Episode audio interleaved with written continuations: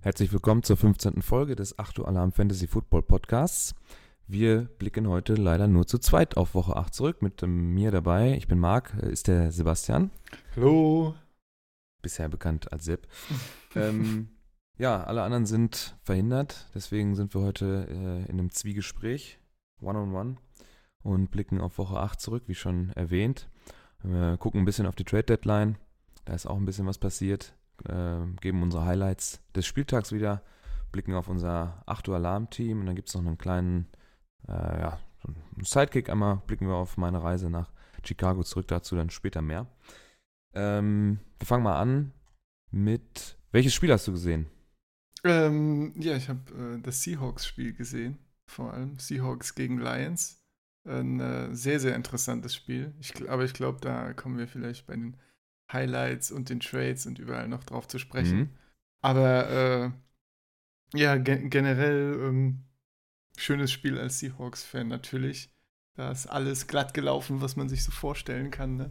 Gut, gutes Run-Game. Äh, Russell Wilson mit seinem besten Quarterback-Rating, das er je hatte, perfektes Rating. Äh, richtig, richtig schöne, präzise Bälle auch in die Endzone geworfen. Da vielleicht auch äh, fantasy-relevant, äh, Ed Dixon ist zurückgekommen in dem Spiel und hat direkt mal einen schönen Touchdown-Catch gemacht.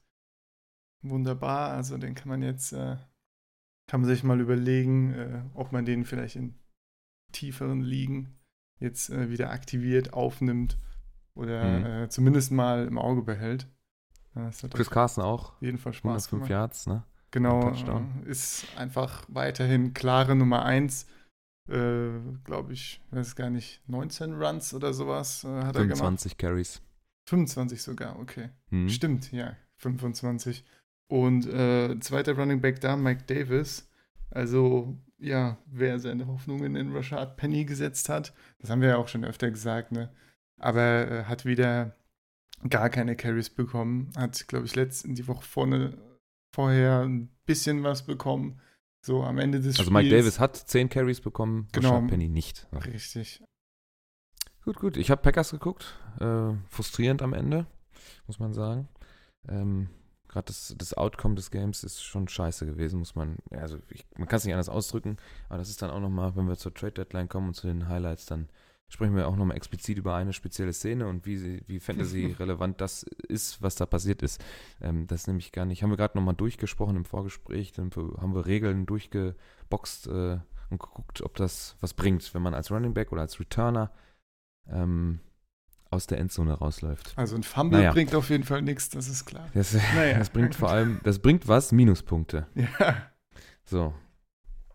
Äh, okay, am Dienst, nee, am Montag ist der Browns Head Coach und der Offensive Coordinator gefeuert worden. Das ist so wohl wahrscheinlich die, die Headline der Woche. Ähm, viele werden davon ja, erfreut sein, äh, beziehungsweise gehen davon aus, dass es einfach an äh, Zeit wurde, dass äh, Hugh Jackson da endlich entfernt wird. Äh, weil so richtig weiterkommen die Browns ja auch nicht. Haben Ja. es gegen die Steelers äh, verloren, das Rückspiel. Hatten ja den Season Opener äh, in Cleveland. Das ist ja dann in die Overtime gegangen und unentschieden ausgegangen. Da war man ja schon so ein bisschen euphorisiert, möchte ich meinen.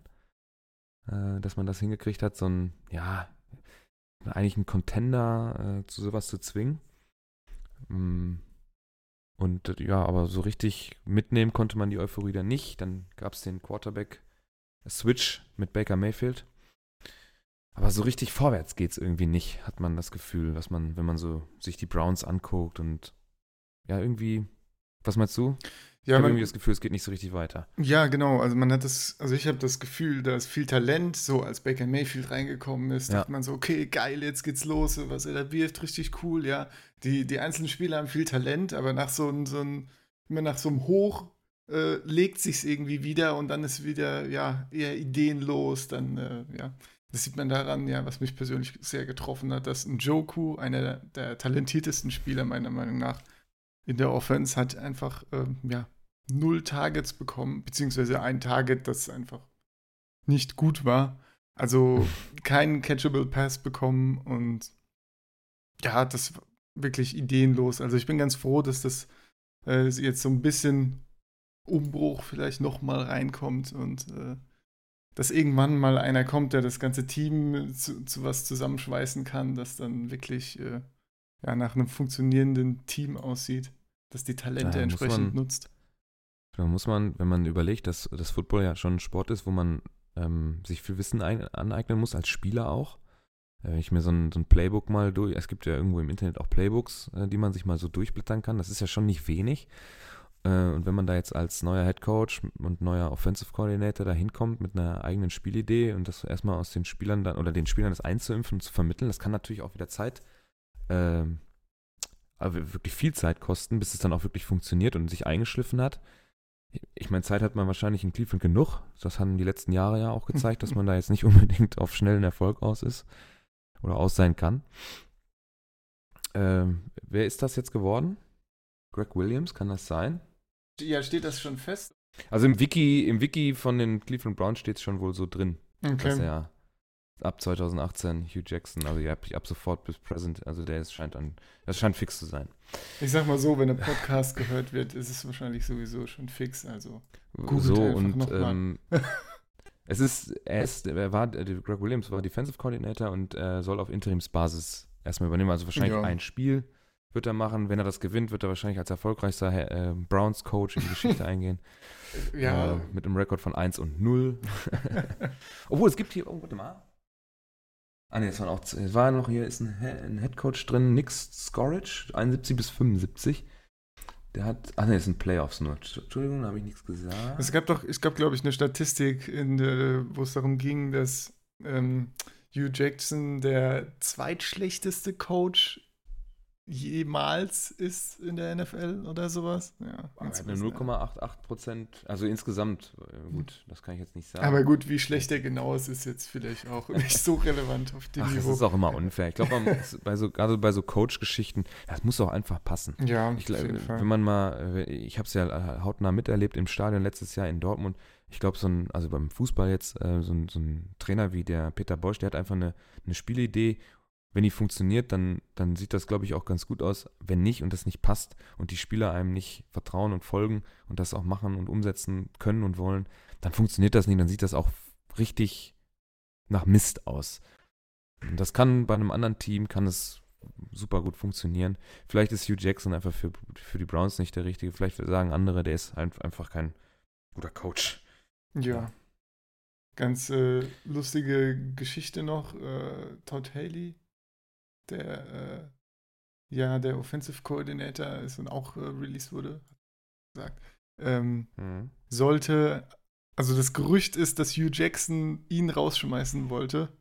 Und dann die Browns gesagt haben, nee, so kann das, nee, das ist Quatsch und äh, haben dann beide rausgeschmissen irgendwie.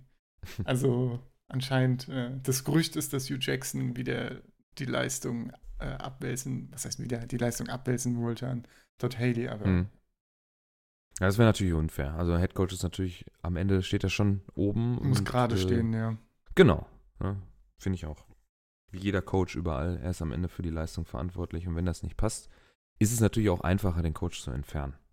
Weil es einfach nur eine Person ist. Wenn man jetzt mit irgendeiner, mit, irg- weiß nicht, mit dem Run-Game nicht un, äh, irgendwie unzufrieden ist und man möchte dann alle Runningbacks loswerden, dann wird es teuer. Ja. Ja, die Trade Deadline War gestern. äh, war gestern Abend um 9 Uhr deutscher Zeit zu Ende. Wir haben heute den 31.10. übrigens, Halloween. Gruselig, gruselig.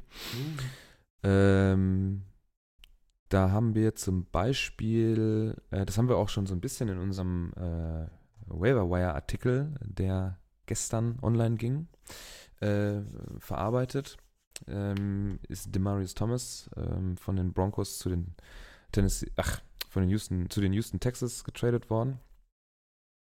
Und das wird natürlich Auswirkungen haben auf Emmanuel Sanders und Kirtland Sutton, der sowieso schon dritte Option war und jetzt dann wahrscheinlich auch in den, in den Targets äh, nochmal Plus machen wird. Genau, also Sutton sah ja schon ganz gut aus und äh, ja, Ja. sie haben einfach so viel Vertrauen in ihn, dass sie dann sagen, gut, dann nehmen wir jetzt noch äh, einen Pick mit für den Marius Thomas, was ja auch durchaus legitim ist. Das, Mhm. Das ist, denke Ja, ich, dann- für sie ganz gut. Und auch für die Texans ist das ganz, Deshaun ganz Watson gut. hat ein neue, neues Target. Genau, Will Fuller die Andrew ist ja Hopkins. jetzt, äh, Will Fuller ist ja für die Season oder zumindest länger raus auf jeden Fall. Das heißt, äh, ja, da, da fehlt was in der Offense. Äh, man kann ja, ja nicht so viel auf das äh, Run-Game dann lehnen und wenn äh, Hopkins die ganze Zeit äh, doppelt und dreifach gedeckt wird, dann äh, geht es, glaube ich, doch schnell wieder abwärts, auch wenn hier der Keke QT, das aufstrebende Talent bei den Texans, äh, da ist. Der kann wahrscheinlich nicht alles übernehmen. Also auch für die Texans, äh, denke ich, äh, eine gute Sache. Die können noch jemanden gebrauchen, der da ein bisschen das Feld aufreißt und auch gerade für Hopkins dann mehr Chancen schafft. Hey, wer kann nicht Targets gebrauchen? Außer die Kansas City Chiefs äh, kann jeder Targets, glaube ich, Ja. gebrauchen. Ne?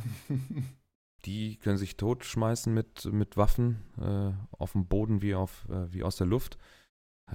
Ist ja, also das ist wirklich krass, was die, was die aufs Papier bringen. Ne? Also Auf jeden Sammy Fall. Watkins, äh, den Kareem Hunt, der anscheinend, äh, ja, haben wir letzte Woche, glaube ich, schon äh, besprochen, wenn ich mir die Notizen vom letzten Podcast angucke, dass der äh, ja untackelbar scheint. Ja, hat, hat wieder einen Ähm. super Touchdown gemacht, über einen drüber gesprungen und Jo. in die Endzone gerammt. Ja, also Das war Donnerstag. Nee, war das Donnerstag? Nee, das war, nee, nee, Äh, nee. das war Sonntag, ne? nee. Ja, gut. Das, weil ich habe sowas ähnliches im Kopf, weil ich es drüben geguckt habe. Das äh, Kansas-Spiel äh, von Woche 7 war das ja dann, meine ich. Gegen die Bengals, genau. Das habe ich äh, in der Sportsbar drüben gesehen. Und äh, da hat er im Mittelfeld so einen Move gemacht. Da sind die Amis da drüben in der Sportsbar auch ganz schön laut geworden. Ja, das macht auch einfach Spaß, so einem Spieler zuzuschauen. Also. Ja, das stimmt. Ähm, ja, jetzt muss ich kurz äh, wechseln. Woche 7 haben wir ja weg. Woche 8 sind wir aktuell. Ähm, Golden Tate wechselt von den Detroit Lions zu den Philadelphia Eagles.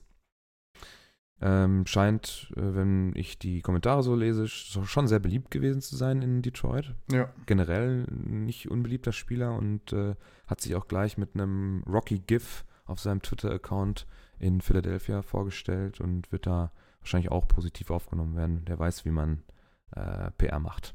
ja wollte ich gerade sagen, das äh, braucht nur ein GIF und dann ist man beliebt bei allen. Aber ja, ich finde äh, es, also er ist auf Golden Tates auf jeden Fall ein guter. Ich finde es ein bisschen schade für Egolor, der äh, bei den Eagles sonst äh, gerade viel aus dem Schlo Slot gespielt hat und äh, ja, auch zum Beispiel im Super Bowl die meisten Targets zumindest auf der Eagles-Seite hatte und so und sich wirklich zu einer guten Anspielstation gemacht hat, finde ich.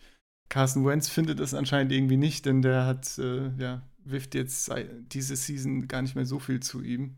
Was ich ein bisschen schade finde und da wird Golden Tate natürlich ein bisschen dran nagen an den Punkten von Aguilar, der jetzt sowieso noch nicht, ja, nicht so stark war diese Season. Aber ja, Golden Tate ist auf jeden Fall ein guter Spieler für die Eagles. Da äh, ja, haben sie sich einen guten geholt, auch wenn er jetzt schon älter ist. Äh, Hat es immer noch drauf. Auch so ein Spieler, bei dem es äh, viel Spaß macht zuzugucken, weil er eben auch die, die Tackles dann abschüttelt und äh, noch ein paar Yards holt. Und äh, ja, das ist auch so eine, so eine First-Down-Maschine dann. Hm. Wie meinst du, wird sich das auswirken auf die Punkte im Fantasy-Bereich? Wird das, wird das stärker oder schwächer werden als bisher? Ja, schwierig. Also die, die Eagles haben ja viele Anspielstationen, auch gerade so, so mit Ertz und äh, Goddard. Marvin Und Jones, so weiter. Golladay. Auf der Lions-Seite jetzt, ja, genau. Also bei den Eagles, weiß ich nicht, verteilt sich alles einfach ein bisschen mehr, wird, wird man sehen, aber wird, da wird Golden Tate auf jeden Fall seine Punkte machen. Bei den Lions, äh, ja, Golden Tate und Galladay, äh, äh, Galladay und Marvin Jones werden da auf jeden Fall äh, mindestens ein bisschen von profitieren, denke ich. Also gerade Golladay hat ja auch wirklich gut ausgesehen und äh, ja, der wird auch schön weiterhin seine Targets und vielleicht noch mehr bekommen. So die Nachrücker äh, bei den Lions, TJ Jones und Brandon Powell, ja, weiß, weiß ich jetzt noch nicht so, wie viel da kommen wird, aber es gibt zum Beispiel, habe ich gelesen, von ähm, Golden Tate irgendeine eine, ein Zitat, dass er äh, Brandon Powell alles beigebracht hat, was er weiß und er findet, er ist ein, er ist ein super talentierter Spieler und so weiter. Also ich kann mir gut vorstellen, dass die Lions dann auch in TJ Jones oder Brandon Powell eben einen Spieler sehen, die die Rolle von Golden Tate übernehmen können. Also ob sich da fantasymäßig dann viel ändert bei den Lions, boah, weiß ich nicht. Vielleicht kurz, kurzfristig, aber ich denke langfristig hat da so jeder seine Rolle und die Rolle wird bedient werden. Ja. Okay. Ja, ich würde es jetzt ähnlich äh, sehen. Der Manu, der bei uns ja in der Liga mitspielt, hat auch, äh, hat ja die, den, Filler, den Philly-Fan bei uns ähm, ja, beglückwünscht zu dem Spieler. Den ja. finde ich ganz toll. Äh, wie aussagekräftig das dann ist, das müssen wir dann uns mal angucken, wenn das dann, dann wieder rollt. Die haben jetzt erstmal Bye Week, äh, auch recht äh, schlau dann von den Eagles ein Spieler, der dann vielleicht auch recht wichtig werden kann für die eigene Offense, dann vor einer Bye Week dann so zu akquirieren, dass er sich jetzt zwei Wochen ja, einarbeiten kann. Der wird wahrscheinlich jetzt keine Pause machen, sondern sich direkt da ins Trainingszentrum begeben und mit den genau. Coaches arbeiten. Da wird es auch äh, und mit Carsten Wentz sprechen. Da wird es auch interessant, auf Amari Cooper zu gucken. Der hat ja jetzt ja auch die hm. Week Zeit, sich äh, vorzubereiten. Und äh, der darf jetzt wahrscheinlich auch zum ersten Mal ran bei den Cowboys dieses Wochenende. Ja darf man auch, äh, kann man mal ein Auge drauf halten. Ja, ich bin gespannt. Ja. Ähm, dann das letzte, was wir uns zur Trade Deadline aufgeschrieben haben, ist äh, Ty Montgomery zu den Ravens und Haha Clinton Dix zu den Redskins. Ähm, boah, Montgomery, was war das, ein Fifth Rounder? Oder, ach nee, ein undisclosed Future Pick. Also nicht genau definiert, glaube ich. Irgendwie ich hatte so. mal Gerüchte von einem Siebtrunder gelesen, was ja, dann ja eher fast Ahnung. eine Beleidigung ist, aber ja. Dann Haha Clinton Dix, der Safety, wird für einen Fourth Rounder zu den Redskins abgegeben. Äh, wobei, da muss man sagen, dass es sehr unwahrscheinlich war, laut eigener Aussage von Clinton Dix, dass er überhaupt noch nächstes Jahr da in Green Bay hätte gespielt. So gesehen kann man vielleicht sagen, man hat da noch was für bekommen. Noch was rausgeholt. Andererseits ist, ist er ein First-Round-Pick gewesen. Und das ist schon, ist schon hart. Also so schlecht war er nicht, auch wenn er jetzt nicht zu den Top-Tier-Safeties äh, gehört oder schon gehört, wie auch immer. Ja, also je nach Und Statistik dann, ist er schon Top-Safety auf jeden Fall. Und er ist, auch erst 25, also. Ja. ja. eben. Ich meine, er ist ein guter und wenn er jetzt noch nicht zu dieser absoluten Top-Riege gehört, dann ist er vielleicht da noch äh, nicht allzu weit entfernt. Und dann für einen ehemaligen First Runner nur noch einen Fourth zu kriegen. Ich meine, das hat natürlich auch was mit dem Value zu tun, dadurch, dass der Vertrag eh ausläuft und man vielleicht als äh, Washington dann nächstes Jahr als Free Agent hätte akquirieren können oder so. So kriegt man noch was dafür. Irgendwie ist es nicht so ganz ersichtlich, was die Packers da so im Moment machen. Ich habe mir gestern Abend oder heute Morgen in der Bahn äh, von äh, irgendeiner Ami-Seite, ich habe es von NFL.com in der App ange, an, angezeigt bekommen, so eine kleine Talkrunde, äh, wo einer der Teilnehmer sagte, die Packers wirken wie ein unzufriedener Haufen mhm. im Moment wo man nicht so richtig weiß, wo es hingeht. Gut, Ty Montgomery, dass man den los äh, wird und dann für noch was bekommt, ist solide, ist gut. Ähm, er hat nämlich Scheiße gebaut äh, am letzten Sonntag. Und zwar bei 1 irgendwas auf der Uhr, letztes Viertel, drei Punkte hinter den Rams, ähm, mit dem wahrscheinlich besten Fourth Quarter Quarterback der Liga auf dem, äh, eigentlich auf dem Feld verlässt dann nach dem, ähm, nach dem Kick die Endzone und fummelt den Ball an der 20-Yard-Linie. Äh, und die Rams ja, spielen die Uhr runter. Und verlieren oder gewinnen dann dementsprechend das Spiel. Man hätte, ich, also, so was man so gelesen hat, soll er sehr unzufrieden gewesen sein mit seiner Rolle an dem Spieltag, weil er nur ein Target bekommen hat und nicht so eingesetzt wurde, wie er das gerne wollte. Und ist dann so mehr oder weniger aus Trotz ähm, hat er etwas im Football gemacht, was, was man nicht machen sollte. Wenn der Ball in die Endzone fliegt und du ihn fängst, geh aufs Knie und dann gehst du an der 25-Yard-Linie los, hast eine ja. komfortable Position und dann guck, was Aaron Rodgers in einer Minute 50 oder was noch auf der Uhr war, halt bringen kann. Und das ist der Quarterback, der dich wahrscheinlich oder mit der höchsten Wahrscheinlichkeit über das ganze Feld führen kann, weil die brauchten, glaube ich, zu dem Zeitpunkt auch nur ein Field Goal. Es stand, glaube ich, 27, 29 für die Rams. So, und das hätte er hingekriegt. Äh, Absolut Mason möglich. Crosby sah, ja. sah, auch wieder gut aus, äh, hat alles getroffen, was er treffen musste. Und äh, dann verlierst du das Spiel wegen so einer dummen Aktion. Und folgerichtig ist er dann nicht nur, ist er dann nicht gecuttet worden, sondern er ist sogar weggetradet worden und man hat noch was dafür bekommen. So gesehen äh, für beide Seiten wahrscheinlich sogar noch positiv, weil in Green Bay hätte er keinen Fuß mehr auf der Erde gekriegt, muss man ganz ehrlich sagen. Das auch zu Recht. Wenn man so, ein, ja, so eine beleidigte Leberwurst ist, weil, weil man vom Coach nicht so eingesetzt wird, wie man das selber für richtig hält. Ob der Coach jetzt gut oder schlecht ist in Green Bay, das sei mal dahingestellt die Entscheidung oder das Playcalling von äh, Mike McCarthy waren auch nicht zu jeder Zeit äh, über jeden Zweifel erhaben. Ja, um es da, vorsichtig da hat auszudrücken. sich ja auch der ein oder andere in, in unserer Football-WhatsApp-Gruppe äh, enorm echauffiert, sage ich mal. Ja, das, das, das Safety ist halt, ist halt dämlich. Man geht da durch die Mitte, man steht äh, tief in der, in der eigenen Endzone und man, man übergibt den Ball und läuft einfach gerade und ja, die O-Line hält nicht und dann ist es halt sofort ein Safety. Das ist gar keine Ja. Chance gewesen, da aus dieser Ja. Endzone rauszukommen. Weiß ich nicht, die, die, vor allem diese Screen Passes, die man, äh, ich, ich, das sah defensiv von den Packers wirklich nicht schlecht aus. Also wirklich solide. Und so eine auch gut funktionierende Offense äh, bei den Rams dann auch sehr gut in Schach gehalten. Gurley hat nicht viel gemacht bis zum, bis zum dritten Quarter. Da ist nicht, nicht viele Yards rausgekommen. Ob das jetzt äh, nur an der Defense lag oder auch ein bisschen an dem strikten Playcalling von den Rams, dass man nur durch die Mitte gegangen ist mit Gurley und da nicht, äh, sich nicht viel ergeben hat. Weiß ich nicht, aber es sah wirklich gut aus und man kriegt es dann nicht hin, mit Aaron Rodgers aus der Endzone rauszukommen. Mit kurzen Pässen vielleicht, mit ein, zwei kurzen Pässen sich ein bisschen Luft zu verschaffen. Nein, man geht da stumpf, äh, gibt man den Ball an Running Back, kein, kein, Play-Action, nichts und einfach zack. Rein, Safety, alles klar. Man muss mal noch den Ball abgeben. Also, offensiv ist das noch nicht so richtig. Es rollt nicht bei den Packers. Ja, ein bisschen chaotisch alles immer, hat man den Eindruck. Ne? Die, Ah, ja, die ersten Spiele waren ja auch schon so, oh, was ist hier los? Man ist gegen die Bears hinten, dann muss Aaron Rodgers wieder irgendwie so ein Comeback aus dem Hut zaubern. Also alles irgendwie, ja, nicht so strukturiert irgendwie. Ja, also es ist, ich dachte eigentlich nach der letzten Saison, wo es wirklich echt nicht so gut aussah, dadurch, dass Rodgers auch verletzt war, äh, dass man dieses Jahr wieder ein bisschen besser äh, aussehen würde, aber das ist im Moment nicht so wirklich der Fall. Es ist mal Hü, mal Hot. Diese äh, West Coast Offense, äh, die man da fahren will in, in Green Bay, funktioniert auch noch nicht so richtig. Ähm, dementsprechend kann man, würde ich zum Beispiel im Moment sagen, dass Aaron Rodgers kein Start, also zwingender Start als auf der Quarterback-Position im Fantasy Football ist.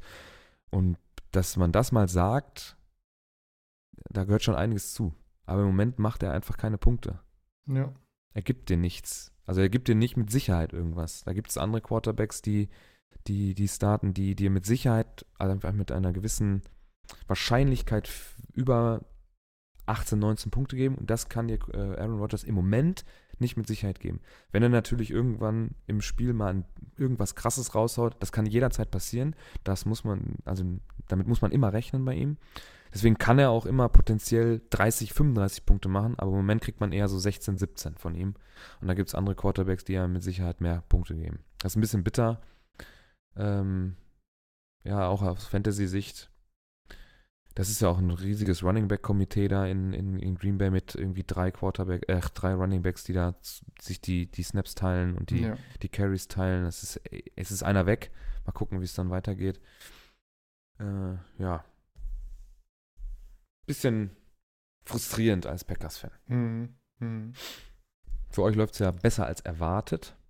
Es, es geht äh, langsam aufwärts. Also ich, äh, Hm. bei den Seahawks erinnere ich mich noch an die ersten, äh, ersten zwei Spiele, wo alle gesagt haben, okay, Schottenheimer ist ein scheiß Offensive Coordinator, es funktioniert hier alles nicht. Raus mit ihm und man muss auch langsam mal bei Carroll am Stuhl anfangen zu sägen, ja. Aber es, es hat ein bisschen gedauert. Die ganzen Veterans wurden ja auch zum Beispiel aus der Defense rausgeschmissen und so weiter. Ein paar. Hm. Und äh, ja, man hat sich jetzt gefangen. Und äh, ja, da gab es äh, eine Aktion, auch, äh, wo auch jemand aus der Endzone rausgelaufen ist im letzten Spiel, obwohl er es nicht sollte. Und zwar war das der Panther Michael Dixon. Da waren die Seahawks an der eigenen, ja, ich weiß gar nicht, 1, 2 Ah. Yardline, ja. Ein, äh, 1, 2 Yardline äh, an der eigenen Endzone und der sollte, äh, ja, Es, es war die Punt-Aufstellung, um eben von dort zu punten. Und der Plan war dann, da die Seahawks ähm, mit zwei Scores geführt haben, der Plan war, dass er eben äh, in der Endzone ein bisschen rumhüpft und dann den Safety nimmt und sich so Zeit erkauft. Und man kann dann nach mhm. dem Safety eben noch weiter kicken, da er hat halt zum, zum Punten auch so wenig Platz in der Endzone hat.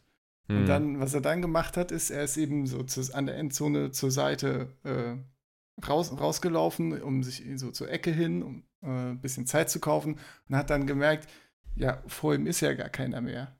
Da, da steht ja keiner. Ach, Scheiße. Und dann äh, ja, hat er sich dazu äh, entschlossen, einfach mal jetzt rauszurennen und äh, noch den First Down zu holen. Und es hat zum Glück funktioniert, ja. Wird er natürlich äh, ja, mit äh, Big Balls Dixon und so gefeiert, ja. Äh, weil er das hingekriegt hat, ne? Aber wenn er dann ja, vorm First Down eben aufgehalten worden wäre, das wäre gar nicht so geil gewesen. Also sehr, sehr risky ist auch sehr problematisch, wenn man das über den Kopf, über den Kopf des, des Coaches hinweg macht. Also eigenständige Spielerentscheidungen sind ja im Fußball jetzt, äh, im Football nicht unbedingt das, was man gerne sehen möchte, ja. wenn man ein Play callt. Ich meine, im Nachhinein, Pete Carroll hat auch gesagt, sie haben solche Szenarien schon, schon geübt und er sagt den Spielern immer, wenn ihr ein Big Play machen könnt und euch da vertraut, dann macht das auch. Aber ja, es ist halt eine, eine, ein sehr schmaler Grad, auf dem man sich da befindet. Ne? kann man schnell auch die Aktion bringen, die dann das Spiel doch noch verliert am Ende. Also, ja. Aber es ist, äh, er hat es geschafft und deswegen ist er so ein bisschen der Held. Aber sehr, sehr lustige Aktion. kann man sich mal anschauen. ja, was man auch, wir, wir wird, wird ein bisschen knapp wahrscheinlich mit der Zeit, wenn wir gleich noch über Chicago und so sprechen wollen. Deswegen, ähm, was man sich auf jeden Fall noch angucken sollte, ist der Hopkins-Catch, äh, der leider nicht gezählt hat. Ja.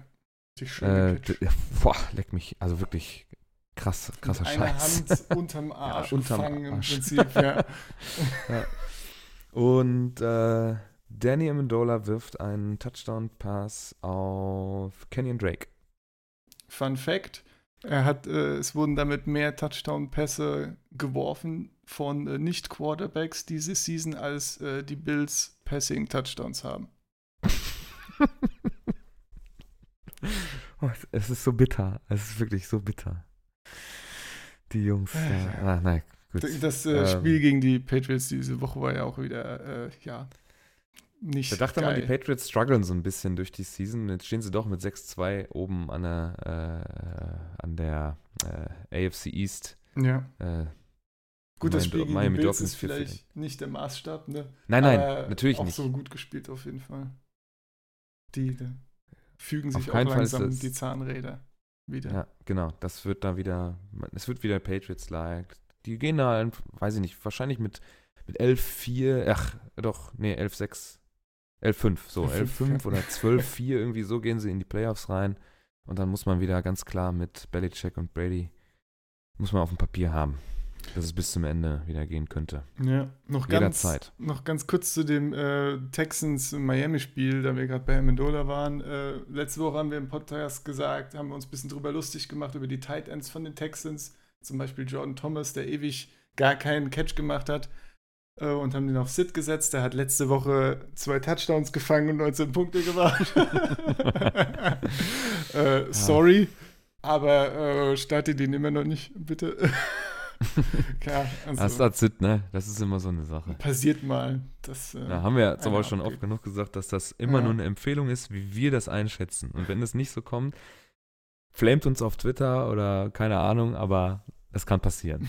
macht mal, macht mal. So, dann kommen wir mal zu unserem eigenen Team, was wir in unserer äh, 8 äh, 12er Liga da, ähm, ne, was ist das? Ja, Jetzt bin ich 12er. Doch, 12er Liga. Liga vier Divisions, ne? A3 Teams mhm. oder drei Divisions A4? Ich weiß es. Doch, drei Divisions A4 Teams. Ja. Ähm, ja. Haben wir mit 159,25 zu 125,6 gewonnen. Also ja, einen ganzen Spieler, einen guten Spieler mehr haben wir mehr oder weniger aufgestellt, wenn wir die Punkte zusammenrechnen. Also über 30 Punkte mehr. Das ist schon, das ist schon ein harter Vorsprung. Ich meine, Carlos Hyde beim Gegner ähm, nur mit 1,1 Punkten und äh, der Kicker äh, Tucker, der dann auch mal Gott sei Dank wieder alle drei Extrapunkte getroffen hat. Nur drei Punkte, kein Field Goal getroffen. Und schon, ne, so ein, läppert sich das so ein bisschen zusammen. Wir haben natürlich auch eine starke Aufstellung gehabt mit Mahomes, Kamara, äh, Fitzgerald und Golden Tate, der jetzt äh, Philadelphia Receiver ist. Äh, haben einen guten, eigentlich einen starken Tight End, der aber noch nicht so richtig für Furore gesorgt hat mit Rob Gronkowski diese Saison, oder? Was, was meinst du? Ja, Gronk ein bisschen inkonsistent, einfach ein bisschen, ja, oder inkonstant, wie auch immer. Es gibt ja verschiedene Varianten dieses Wortes. Ähm, wieder mit seinen sieben Punkten ein paar schöne Catches, glaube ich, oder einen besonders schönen Catch, aber ja, er haut es jetzt nicht so raus, ja. Wenn man das dann mit Travis Kelsey oder so vergleicht, der eben hinter Gronk gegangen ist in eigentlich fast allen Drafts, der haut da seine 30er raus. Das ja. ist schon, äh, da, da äh, ist man schon besser dran mit Kelsey. Ähm, ähm, ist vor allem so, dass er nur noch Neunter in der Tight End Liste ist. Ja, er hatte ja wirklich auch Spiele, ist ja auch die ganze Zeit irgendwie angeschlagen, bisschen questionable, spielt dann trotzdem. Weiß ich nicht, ob das daran liegt oder ja. Wobei ich mir das bei Bill Belichick auch, also da glaube ich eigentlich zu 100% an, dass es das nur Fake ist.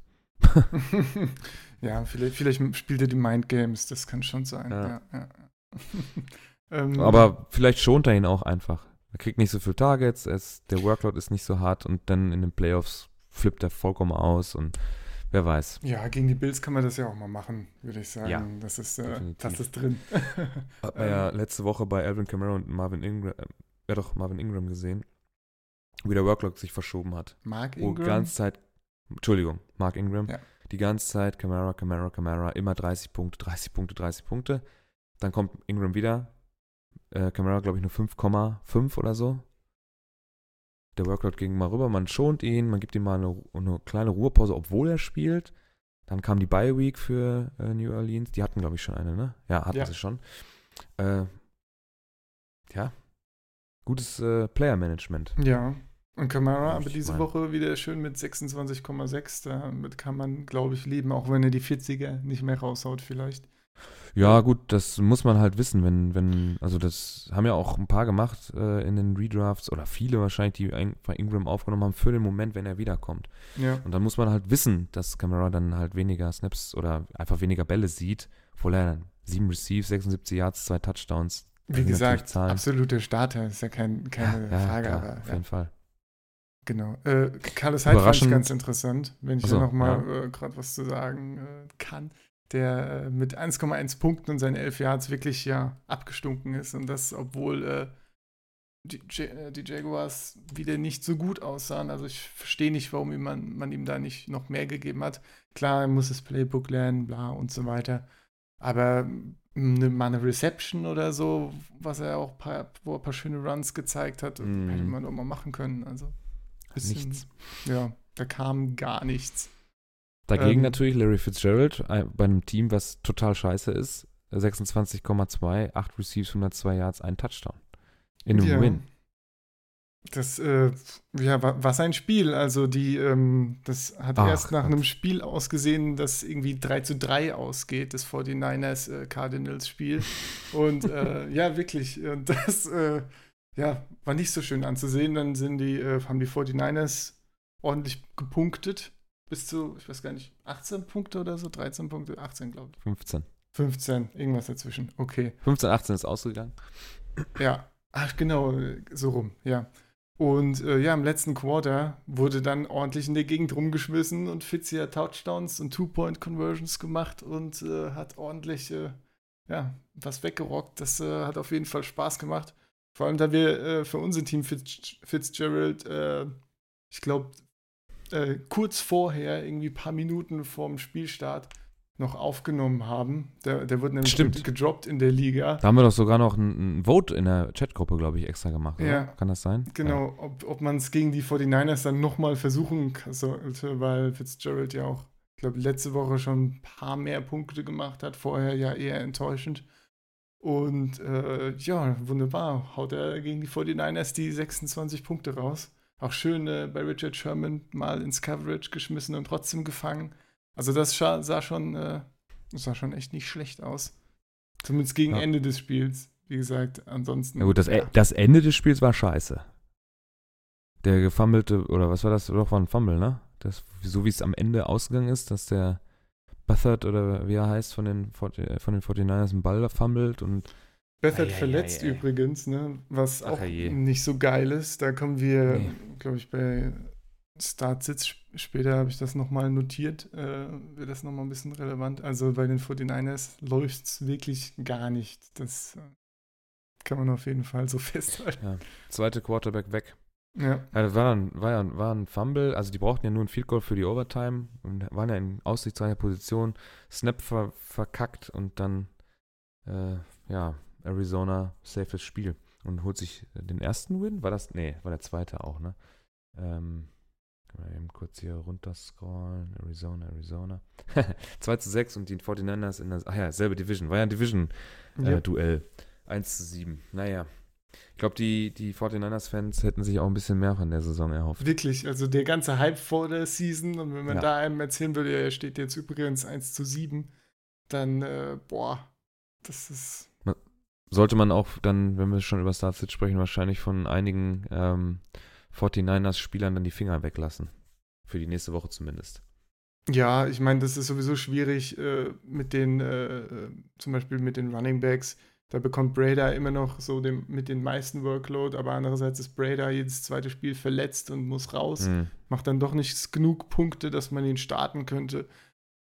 Ja, ganz schwierige Situation. Dass, äh, wenn jetzt noch der Quarterback rausgeht, dann äh, kriegt natürlich das Running Game noch mehr ab. Aber. Oder die, die Receiver auf jeden Fall äh, Finger ob, weg. Ob das was bringt, dann, ne? Das, äh, ja. das, ob das wirklich Punkte bringt, ist die andere Sache. Ja, das stimmt. Hm. Ja. Ähm, kurz noch eine Erwähnung äh, für Marlon Mack, der wieder zum zweiten Mal viele Punkte rausgehauen hat. 28,9 hatten, mhm. wir, hatten wir uns, glaube ich, vor zwei Wochen auch gewavert, als er dann äh, kurz vor seinem Durchbruch wieder stand und wieder äh, fit war. Ja, richtig gut. 28 Punkte kann man nichts sagen, hat, konnte an seine Leistungen nee. anknüpfen. Für den Indianapolis Receiver, top. Immer der gegenübergestellte äh, Running Back war Shotgun Barkley und der hat nur 20 Punkte gemacht. Obwohl das auch gut ist. In einem Loss äh, 13 zu 20 gegen Washington ist das trotzdem vernünftig für einen Rookie Running Back. Barkley mit neun Receptions, das ist. ja. ja. Er muss alles machen, ne? Ja, muss halt irgendwie erstmal. Die O-Line kannst du ja nicht verwenden, um nee. äh, durchzurennen, von daher, ja. Irgendwie drumherum werfen. okay, ja. Äh, nächste Woche müssen wir noch ein bisschen gucken. Ich habe vorhin mal in unsere Aufstellung reingeguckt. Wir haben noch ein, zwei Bye-Weeks dabei. Ja, Golden Tate zum Beispiel hat nächste Woche Bye Week, das weiß ich auf jeden Fall. Fitzgerald hat, glaube ich, auch Bye Week die Woche. Da müssen wir noch ein bisschen an der Aufstellung rumschrauben. Ja. Äh, ja, hat er tatsächlich neun Bye Week, genau. Da müssen wir noch ein bisschen an der Aufstellung rumschrauben.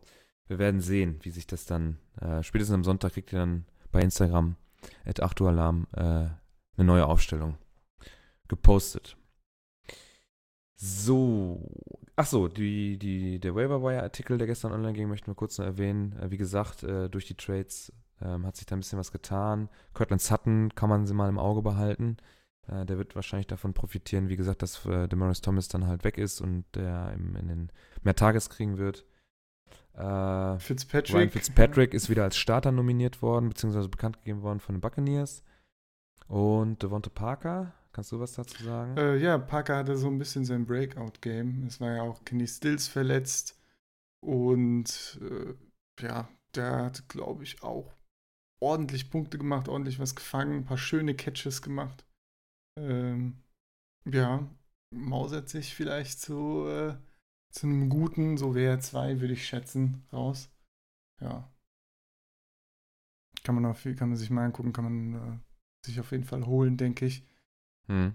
Denn so Stills oder Amendola, ich meine, Amendola hat immer okay Punkte gemacht. Stills war eher so, entweder er fängt den einen langen Pass und hat 20 Punkte oder halt nicht, dann hat er zwei Punkte, ja. Und äh, deshalb Parker könnte dann wirklich der sein, der so konstant äh, eine gute Punktzahl raushaut. Also kann 15. man sich anschauen. 12, 15 Punkte so. Ja. Aber das ist konstant. Aber das wenn man so äh, Average 15 hat über die Saison, ist das nicht so schlecht als irgendwie zweite, dritte Option oder so, wenn man jetzt keinen. Ja, für Redraft okay, aber würde ich sagen. Ja. Also, ja. Ja, dann haben wir für morgen Abend, das wäre dann Allerheiligen, Raiders gegen 49ers. Der eine oder andere wird bestimmt frei haben und kann sich das dann äh, angucken am Freitag, beziehungsweise Freitagnacht. Äh, haben wir eine Empfehlung, dass man die Raiders Defense im, ja, starten sollte, ne? Ja, eine Defense, die gegen einen äh, Third-String-Quarterback spielt, hat er immer die Gelegenheit, eben hier und da den einen oder anderen Ball wegzuschnappen oder den äh, einen oder anderen Sack zu produzieren. Von daher ist das eben in dem Fall eine Gelegenheit, die Raiders Defense mal aufzunehmen, auch wenn es nicht die stärkste Defense ist. Und weiter und natürlich Derek Carr kann man starten lassen. Hat auch, hat auch letzte Woche sogar ganz gut ausgesehen, obwohl Marshawn Lynch jetzt auf der IR ist und, äh, und Murray Cooper getradet wurde. Also es, es, gab keinen kompletten Zusammenbruch von Derek Carr, den man, äh, man so mancher vielleicht vermutet hätte. Äh, ja, hat, hat ganz gut Punkte gemacht. Also zu, vor allem Jared Cook war da so sein Target. Also ja, ja der, der Jared Cook, wenn man das, wenn ich das aufnehmen darf, ist sowieso kein schlechtes, äh, kein schlechtes Asset, was man dieses Jahr haben kann ja. auf der Tight End Position. Er macht ganz gut äh, seine Punkte. Also ja, war ja von Anfang an irgendwie so der, das, ja. äh, der Liebling statt Amari Cooper von äh, Derek Carr, von daher. Gut, gut. So. Ja, äh, also Projected, das habe ich schon gesehen, äh, sind wir selbst, ich glaube, ohne die geänderte Aufstellung noch vorne vor unserem Gegner. Ich weiß nicht, ob der schon seine Aufstellung gemacht hat. Also sieht ganz gut aus im Moment. Wir sind ja. Erster in unserer Division. Äh, wir sind auf einem, auf einem guten Weg. Läuft bei uns. Ähm, das wäre dann eigentlich großartig alles zur genau. abgeschlossenen Woche und das, was morgen dann auf euch zukommt. Äh, wie gesagt, Raiders 49ers kann man auf Prime Video gucken. Das äh, Thursday Night Spiel kann man immer bei Amazon auch gucken. Wer, werden bestimmt ein paar sein, die sich das dann reinziehen können. Ähm, ja, das wäre eigentlich so weit alles. Ja, Jetzt dann wollen wir die Rollen tauschen. Genau, dann würde ich sagen, das ist ja, äh, ich habe gehört, mir hat jemand erzählt, du warst in Chicago und hast dir da äh, einiges angeschaut, ja. Äh, Gerade auch, äh, wenn es um eben Sportevents geht und so weiter, hast du da mal ein bisschen reingeschnuppert. In die Kultur, würde ich sagen. Äh, ja, was, warum? Wie kam es dazu, dass du äh, einfach mal nach Chicago geflogen bist? Also wer, wer sich das angucken will, was ich gesehen habe, ich habe ja einiges auch auf der äh, Aktualarm Instagram-Seite hochgeladen, während wir drüben waren. Wir waren zu zweit, war äh, ein Geburtstagsgeschenk zum 30 die Reise. Hat sich meine Freundin ausgedacht, die sitzt gerade hinter mir und macht sich die Fingernägel, weil wir gleich noch auf eine Halloween-Party gehen. Bootfahren. ja. ja. Nee, Bo ja, genau, Bootfahren. äh, kleiner Insider. Äh, ja, war, wie gesagt, ein Geburtstagsgeschenk von Freunden, Bekannten, Familie. Äh, und dann sind wir vor zwei Wochen über den großen Teich. Ähm, kleiner Hinweis, wer günstiger fliegen will, sollte mit Zwischenstopp fliegen. Das ist auf jeden Fall billiger als ein Direktflug. Wir sind bei Stockholm. Mit Zwischenstopp? Äh, also die, wir sind zwei Stunden nach äh, Stockholm geflogen und äh, hatten zwei Stunden Aufenthalt, drei Stunden Aufenthalt, sehe ich gerade, äh, in Stockholm. Das geht, das ist ein, der Flughafen, ja, Flughafen halt, ne? Ich habe schon auf schlimmeren Flughäfen gesessen. Okay.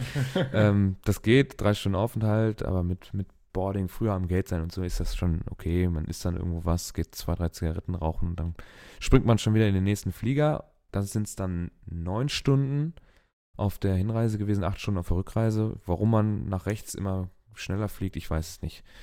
Ob dann günstigere Winde sind, keine Ahnung. Auf jeden Fall ist die Rückreise immer schneller. Ja, sind wir in Chicago am O'Hare gelandet und dann, wenn man da so drüber fliegt, es war so äh, in der Dämmerung, dann sieht man die Lichter. Es ist einfach alles riesig. Alles ist riesig. Die Straßen sind lang und riesig und groß und alles gerade und es gibt keine Kurven, es sei denn, man sieht mal so einen Highway, der sich so ein bisschen durchschlängelt. Ansonsten ist alles schnurstracks gerade gebaut. Mindestens zweispurige Straßen mit Parkstreifen. Ausnahme sind mal so Verbindungswege, die so zwischen zwei Häuserblöcken irgendwo durchgehen. Ansonsten alles riesig. Das heißt, wie sagen. bewegt man sich typischerweise fort? Kann man, äh, ist das dann doch so eng gebaut, dass man so durch die Stadt in irgendwie laufen kann, halbwegs oder Fürs Fahrrad.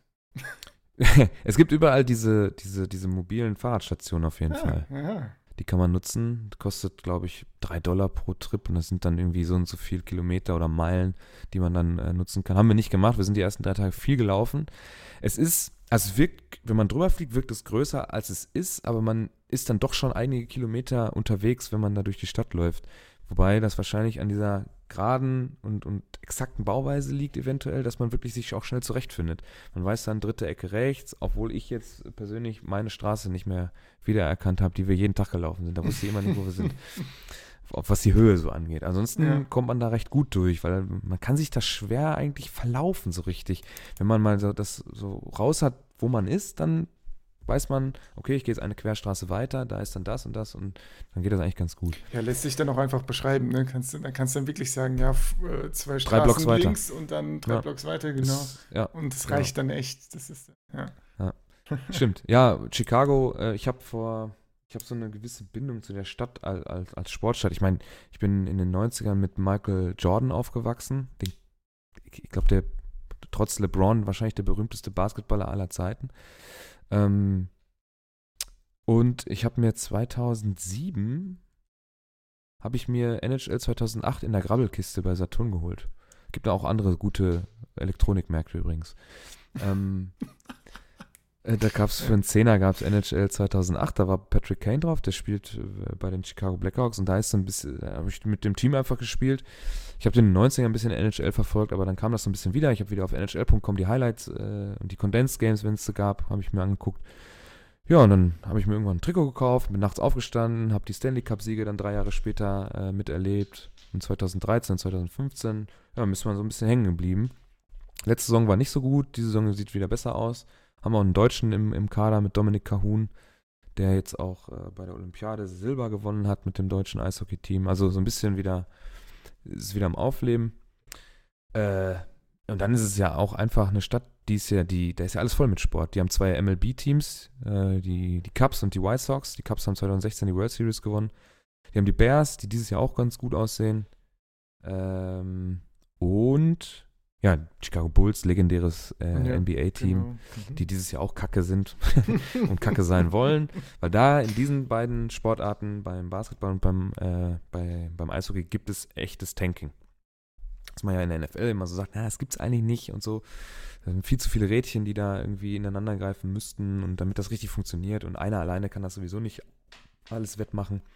Beim Basketball, wo nur fünf Leute auf dem Platz stehen, ist einer, der richtig gut ist, der kann schon alles äh, zunichte ja, alles verändern. Der ja. kann alles verändern. Ja, auch beim Eishockey stehen auch nur fünf Leute gleichzeitig am, mhm. am Feld. Da kann das auch, einer kann, kann den Unterschied ausmachen. Und richtig extrem. Deswegen gibt es da Tanking.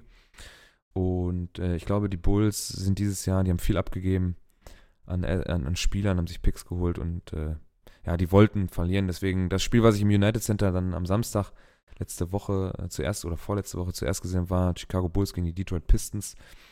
Äh, das ist dann Gott sei Dank im letzten Wurf erst äh, entschieden worden. Dann war es dann doch spannend, weil ich habe ich es schlechter erwartet. Ja, dann, also bist du dann auch äh, Fan von den ganzen Teams? Also Bulls-Fan oder so? Oder bist das nur so generell die Stadt so? Also ähm, Fan bin ich von den Chicago Blackhawks. Okay. Das würde ich schon sagen. Und dann wenn, dann, man kriegt es halt mit, weil dieser Lokalpatriotismus, der ist ja ganz extrem. Dann sind halt, ähm, ähm, weiß ich nicht, Bastian Schweinsteiger hat zum Beispiel Werbung für die Blackhawks gemacht im, im Chicagoer Fernsehen für das Oktoberfest, was die dann da haben. Wo es dann, am, am, ich weiß nicht, das war jetzt glaube ich letzte Woche Donnerstag, konnte man dann irgendwie so Filzhüte, ich meine, die sehen uns ja alle als Bayern an, konnte man so Filzhüte gewinnen und, und, und dann gab es dann Maßbier und Weißwurst und sowas.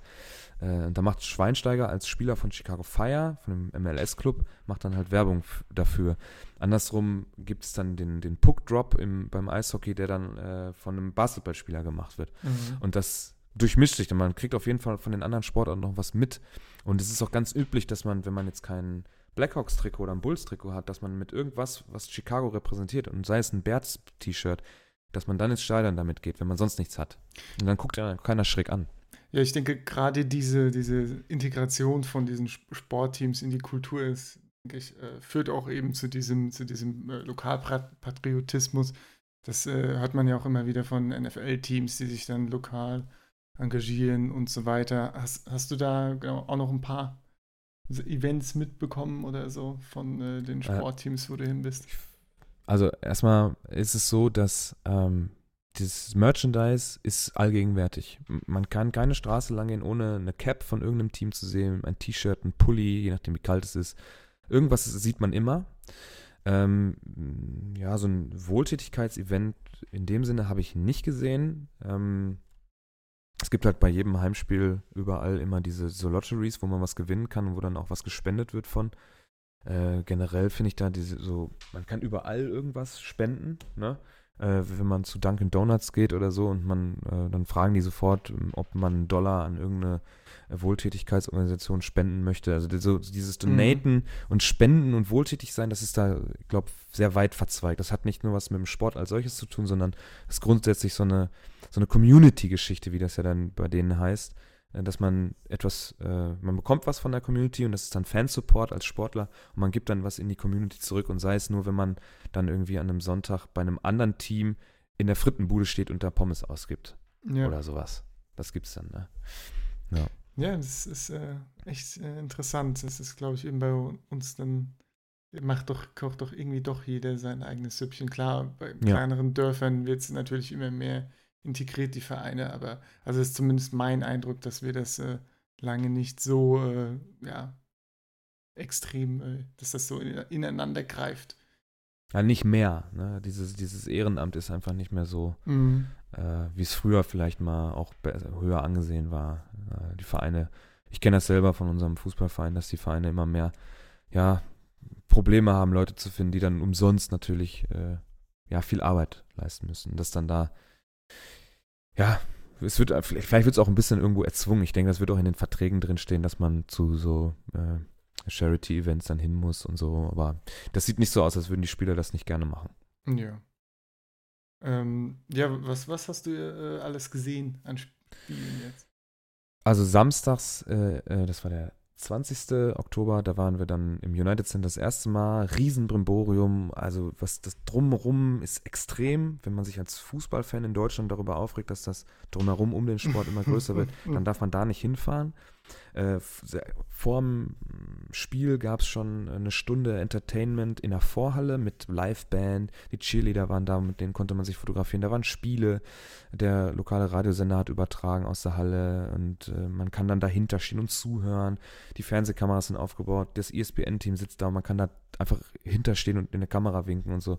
Also, das ist ein riesen Brimborium. Die Stimmung während des Spiels ist eher mäh. Es ist wirklich ruhig. Okay. Mhm. Ich war in England schon im Stadion, Liverpool gegen Dortmund, da ähm, war es auch komisch für einen deutschen Fußballfan, weil bei uns Dauergesang äh, üblich ist und da ist es auch ruhig, aber wenn eine gute Aktion gemacht wird, dann ist es auch sehr laut. Und da ist es wirklich, die ersten drei Viertel war es wirklich sehr leise, die Leute haben sich unterhalten, äh, Entertainment in, der, in den Pausen, in den Timeouts war natürlich da, Kids Dancer, Cheerleader, keine Ahnung, alles mögliche äh, Benny the Bull, das Maskottchen, übrigens kann ich nur empfehlen, bei YouTube da mal reinzugucken. Der macht lustige Sachen. Ähm, der springt dann da irgendwo rum und äh, ja, es ist seltsam, zumindest wenn man Fußball gewohnt ist. Und äh, aber finde ich sehr ist wirklich sehr leise. Hört sich ja irgendwie dann näher so an, als würde man vielleicht ein bisschen mehr gechillt einfach das Spiel gucken und sich ja. Dann, ja über die Aktionen eben freuen entsprechend. Aber es ist dann im vierten Viertel an, ist es auch wesentlich lauter geworden. Ich weiß nicht, ob ich das gut finde. Okay. Ich gehe ins Stadion, weil ich das, äh, weil ich das geil finde, wenn was, was so eine Energie aus einem, mhm. aus einem Stadion von einem Publikum, so wenn das über, überschwappt und wenn man sich zum Beispiel mal Oakland Golden State Warriors anguckt, äh, die, die, äh, die Arena explodiert. Das ist, also zumindest vom Fernsehen, wenn ich irgendwie mal so ein Spiel gucken kann, dann wirkt das wesentlich extremer wesentlich lauter. Und das war jetzt da nicht gegeben. Es kann natürlich auch daran liegen, dass die Bulls dieses Jahr wahrscheinlich scheiße sein werden.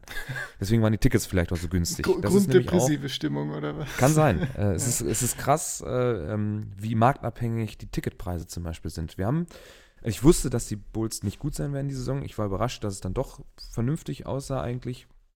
Zumindest für einen Laien. Ähm, wenn hier Basketballfans sind, die was anderes sagen, kein Problem. Ich habe da auch nicht so viel Ahnung von.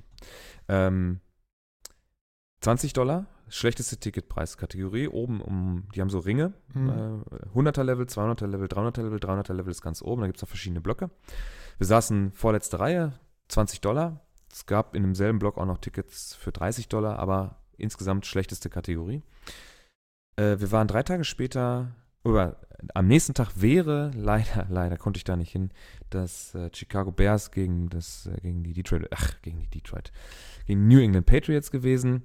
Das war am Sonntag, äh, super Zeit um 12 Uhr, 280 Dollar pro Karte. Puh, okay. Schlechteste Kategorie, oben ganz letzte Reihe. Mhm. Übrigens kann man, wenn man außen steht, wir standen vor dem Field Museum, wir waren während des Spiels am Stadion, kann man die Köpfe von den Zuschauern sehen, die dann am ganz oben stehen. Die kann man also von draußen erkennen. Äh, zwei Wochen später spielt man zu Hause gegen die Giants, da kostet eine Karte unter anderem irgendwie 100 Dollar. Also mehr als die Hälfte weniger, je nach Gegner, je nach Markt und das ist ganz extrem, wie da die Preisgestaltung äh, ist. Äh, wir waren auch am Tailgating. Das war direkt neben dem Field Museum, was gegenüber vom Soldier Field ist. Da haben wir mal so drüber geguckt, weil man muss sich da, soweit ich das verstanden habe, ein, ein Parkticket kaufen. Also selbst wenn man jetzt nicht parkt mit dem Auto, muss man ein Parkticket kaufen, was man dann äh, ja ja, vorzeigen muss, damit man auf diese Tailgating-Party kommt. Deswegen leider kein Football, aber ansonsten ist das Football, ist Football allgegenwärtig. Überall in jeder Sportsbar wird äh, Football gezeigt und äh, ja, Eben die sind ja auch interessant anzuschauen. ja, dieses Season Jahr auf jeden, Fall. Wahrscheinlich sind die Tickets deswegen auch teurer. Wir haben ja mitbekommen, irgendwie, ich habe ja in der, in der WhatsApp-Gruppe gefragt, ob irgendeiner Erfahrung hat mit Ticketpreisen. Und da hat einer gesagt, dass sein Kumpel am ersten Spieltag bei den Dolphins war. Die sind dieses Jahr auch nicht gut, da kostet eine Karte 50 Dollar. Da sieht man schon die Unterschiede. Äh, ja. Muss man mal Glück haben oder gezielt hinfahren und das länger planen, wenn man zu so einem Footballspiel will. Oder man fährt nach London, mal gucken. Äh, dann waren wir am Dienstag beim Eishockey. Da war die Vor-, also auch wieder unterschiedlich. Die, die Stimmung vorher äh, in der Vorhalle war anders, war viel ruhiger. Kein Entertainment draußen rum. Äh, kein, kein Heckmeck. Äh, dafür war sie beim Spiel besser. Da wurde auch mal was reingerufen. Es gab mal so Anfeuerungsrufe zwischendurch. Die, beim Basketball ist das ja üblich, dass man Defense, Defense ruft, wenn man in der Mhm. Defense ist. Das gibt's da gar nicht, aber zwischendurch wurde mal Let's Go Hawks oder sowas reingeschrieben. Und, was ich jedem nur empfehlen kann, die United Center Hymne beim Eishockey sich mal anzugucken. Es ist ja üblich, dass vor jedem Sportereignis die Nationalhymne eingespielt wird. Und man sollte sich mal nur die Heimhymne der Blackhawks mal angucken bei YouTube. Es ist eine unfassbare Gänsehautatmosphäre, weil da durchgejubelt wird. Normalerweise ist Stille. Man steht auf, äh, Kopfbedeckung ab und manche legen die Hand aufs Herz, manche nicht. Äh, Wir jetzt natürlich nicht, aber sind aufgestanden und haben uns haben das so ja aufgesaugt. Bei den Bulls war es einfach eine, eine Sängerin, die das auch sehr gut gemacht hat. Und beim, beim Eishockey ist es immer derselbe Solist. Der singt die auch auf seine eigene spezielle Art. Und das Publikum jubelt durchgehend. Also wird durchgehend geklatscht und ge gejohlt. Und das ist nur bei diesen Heimspielen so. Das gibt es sonst in der Liga nicht. Hm. Das war schon extrem. Das war krass. Das Interessant. wirklich, Ein Plan, äh, warum Coole, das so ist? das- Oder? es ist eine Art, ich weiß nicht, woher die Tradition kommt, aber es ist schon lange so. Also ich kenne da, Mhm. seitdem ich Blackhawks gucke, kenne ich das auch nicht anders. Also es ist eine uralte Tradition. Es ist ja auch ein Original Six Team. Also das ist eins der allerersten Teams, die es in der NHL gab. Äh, die lassen einen auch übrigens ans Eis, also direkt an die Plexiglasscheiben, selbst wenn man dann kein Ticket für hat, äh, bis zum, bis das Warm-up zu Ende ist. Also Ganze wir waren direkt ganz, ja, Ganz, ja, wir waren ganz da am Spielertunnel und waren im Prinzip einen halben Meter von den Spielern weg, als sie aufs Eis gekommen sind. Das war schon so eine coole Atmosphäre eigentlich da gewesen. War besser ähm, als beim Basketball. Das fand ich so ein bisschen, bisschen distanzierter irgendwie. Auch wenn Scotty Pippen da aufgelaufen ist, der ja auch in der legendären Meistermannschaft von den, aus den 90ern dabei war. Irgendwie ist das anders. ey. Äh, Basketball hat so eine Grundcoolness. Ein Eishockey, was, was, ähm, äh, ich weiß nicht, wie ich das äh, am besten beschreiben soll. Was, was, was Dreckigeres kann man nicht sagen, aber irgendwie ist es ein bisschen härter, aber Ja, ja. intensiver. Die Mhm. Stimmung ist intensiver. Ähm, ich kann mir das auch gut beim Football vorstellen, dass es dann da auch ähnlich ist und dass es da nochmal krasser ist. Haben sich auch ein paar geschlagen. Äh, Ja, Oder- ja, ja, es wurde sich wunderbar. geprügelt, ja. Aber ich fasse noch, ich, also es, lohnt sich mal darüber und sich das alles mal an, anzugucken, wenn man gerade wenn man auf, auf Sport steht. Ansonsten ist es einfach mal ein Erlebnis. Äh, die riesige Stadt, wirklich riesige Stadt. Äh, wir haben bestimmt auch immer noch nicht alles gesehen in den zwölf Tagen, wo wir jetzt da waren, oder elf. Man verliert da ein bisschen Zeit auf dem Rückflug, ja leider, gegen die, ähm, äh, gegen die Zeitzone zu fliegen. Also wirklich imposant. Ich kann mir vorstellen, dass New York noch mal viel heftiger ist. Der Unterschied so von den Leuten her, die waren alle ein bisschen gelassener. gefühlt. Aber so einen krassen Unterschied zu uns Europäern gibt es, glaube ich, jetzt auch nicht Ja. unbedingt. So Find viel Fette, wie man vielleicht meint, sieht man nicht. Es ist nicht überall dreckig. Die, die, fahrt mal hin, guckt euch das an. Eindrücke äh, gibt es bei uns auf dem Instagram-Profil. Ich will noch einen Reisebericht für euch schreiben, den, den wird es dann hoffentlich mal bald als Artikel geben. Den muss ich noch verfeinern, mit Fotos und Videos befüllen. Und dann könnt ihr euch das mal angucken. Ja, wenn wir dann größer sind, fahren wir vielleicht mal mit Kamerateam rüber. Ne? Ja, Und dann, dann geht's äh, Nächstes richtig Jahr. los. Ja, ja, ja. Ähm, wegen Chicago, was mich noch interessieren würde, hast du ähm, das Waffenthema vielleicht? Äh, Chicago ist ja eine der gefährlichsten Städte, glaube ich, was man so sagt, im Sinne von Waffengewalt und solchen Sachen. Spürt man den Vibe? Bist du mal versehentlich durchs falsche Viertel gelaufen und hast gedacht, okay, jetzt gehe ich wieder die Straße entlang oder aber wir haben unser Hotel in Chinatown gehabt. An jedem Laden steht dran, dass ein Waffenverbot ist. Das ist dann so ein, einfach so ein Waffenverbotszeichen. Ähm, so richtig äh, falsch waren wir nie. Es gab mal eine Situation in der U-Bahn, abends um 10 oder so, da haben wir dann, äh, äh, sind wir da die Treppen runtergegangen und wollten U-Bahn fahren zu unserem Hotel, eine Haltestelle, und du bist auf einmal der einzige Weiße. Das ist no offend oder so, ne? Also, die haben, das, es ist einfach seltsam, wenn man das gewohnt ist, dass vielleicht ein Schwarzer in der U-Bahn bei uns äh, hier in Dortmund sitzt oder zwei oder so, dann, dann sind das, ich, ich weiß nicht, wie ich das richtig erklären soll. Es ist wahrscheinlich mega rassistisch, rassistisch, was ich jetzt sage, aber wenn sich das, das, das Hautfarbenverhältnis auf einmal komplett umdreht, also ins Negative, also äh, fototechnisch ins Negative, äh, dann wirkt das, wirkt das komisch. ja, Vor ja. allem, es laufen halt mehr Obdachlose drum, denen es wirklich scheiße geht. Die haben halt keine, kein soziales Netz da, wie bei uns, wo man eigentlich gut, gut fällt. Die, wenn die auf der Straße sind, dann wollen die das vielleicht nicht unbedingt. Also bei uns wollen sie es wahrscheinlich auch nicht, aber denen geht's dreckig. Den, man sieht denen das an. Die haben ihren kompletten Hausrat immer dabei und äh, wollen dann ein bisschen äh, Wechselgeld haben. Und äh, ich habe, ich glaube, wenn ich die ganzen Kippen gezählt hätte und für einen Dollar verkauft hätte, wäre ich wahrscheinlich mit Plus wieder nach Hause gefahren, die ich da abgegeben habe. Hey, denen, denen geht's da wirklich dreckig. Es sind viele auch, ähm, ja, so leicht verkrüppelt, die müssen dann mit Krücken gehen, haben immer eine Gehhilfe dabei, weil die Krankenversicherung jetzt halt auch nicht so, oder ja, noch nicht so lange äh, vorhanden ist für, für alle oder für viele. Die haben dann so Spätleiden und so. Also es ist. Tagsüber siehst du da alles. Äh, grün, gelb, pink gepunktet, braun, alles. Ne? Also wirklich Chinesen oder Asiaten, ähm, Europäer, ähm, Amis, Schwarze, Indianer, alles Mögliche gesehen. Inder, ähm, alles mögliche, wirklich alles Mögliche da gesehen. Wirklich dieser, dieser typische Melting Pot, den man so im Genau, Kopf ja. hat. Und äh, ja, am Abend, wenn dann vielleicht die, die Spätschichter nach Hause fahren und die dann in, in, den, in den sozial schwächeren Berufen auch arbeiten, dann ist es dann doch wieder so, dass sich die, dass es da Klassen auch in Amerika gibt. So habe ich zumindest den Eindruck. Dass dann Mhm. viele Schwarze dann auch bei McDonalds oder so arbeiten oder im Supermarkt an der Kasse sitzen. Ähm, weil, die, weil der Bildungsschnitt dann doch eher so in, in, das, in, in Richtung äh, weiße Bevölkerung geht. Ähm, also es gibt schon Unterschiede, zumindest rein oberflächlich, was wir so erkennen konnten. Es natürlich hat keine, kein Fundament, was, was ich jetzt sage. Es wirkt einfach so auf mich, ja, dass es schon Unterschiede gibt. das ist äh, Ansonsten Waffen war nicht so krass. Äh, wir haben es, wenn dann in den Nachrichten gesehen, das war dann irgendwo in den, in den Suburbs, in den Vororten, aber so in der Innenstadt. Wir haben es nicht gehört, wir haben es nicht Mhm. gesehen. Ja, natürlich ist da hier und da mal Polizei vorbeigefahren, aber auch nicht mehr oder weniger als bei uns. Mehr Feuerwehr, würde ich sagen, ist da rumgefahren. Ja. Gefühlt, aber sonst einfach äh, Stadt, da ist viel los, da sind viele Menschen unterwegs, sind viele Autos. Ähm, ja, es sind einfach auf einer, auf einer kleinen Fläche in Downtown durch die hohen Häuser dann einfach mehr Leute da in der Innenstadt, und dann ist es dann in der Rush Hour dann auch schon extrem voll. Das kann man sagen. Ja, klar, Großstadt eben. Ja, ist auf jeden Ja. Fall, denke ich, äh, eine sehr äh, interessante Erfahrung in jeder Hinsicht, vom Sport her, von der Kultur her und so weiter. Das ist, äh, glaube ich, auch äh, auf, jeden, ja, auf jeden Fall eine Reise wert und wahrscheinlich auch mal wert, eine wertvolle Erfahrung, die man mitnehmen kann. Auch mal vielleicht durch ein, kurz durch ein nicht so sicheres Viertel äh, laufen und äh, ja. ja, sich mal, ja, vielleicht die Eindrücke mitnehmen und ja, wer weiß, vielleicht hat es ja eine Auswirkungen auf äh, den, die eigene Einstellung oder so, wer weiß. Hat sich gelohnt. Ja. So, wir haben eine Stunde sechs rum.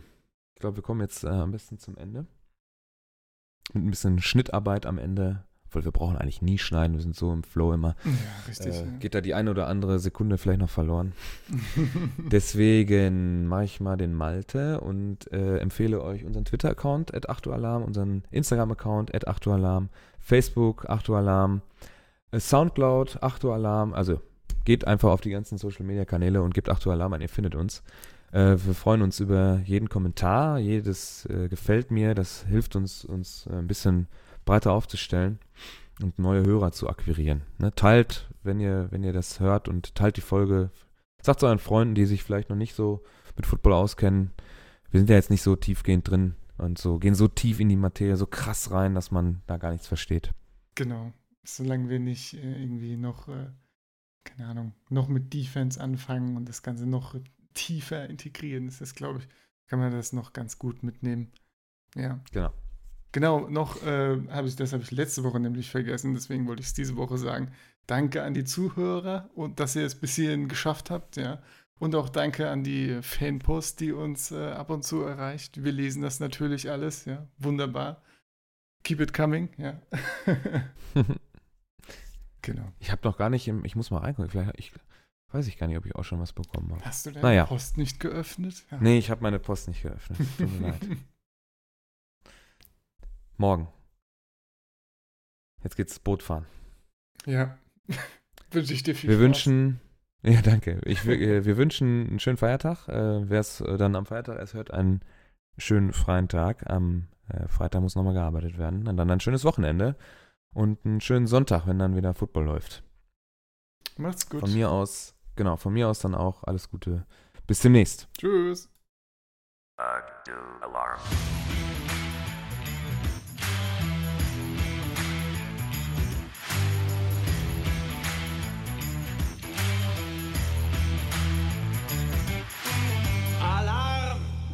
I like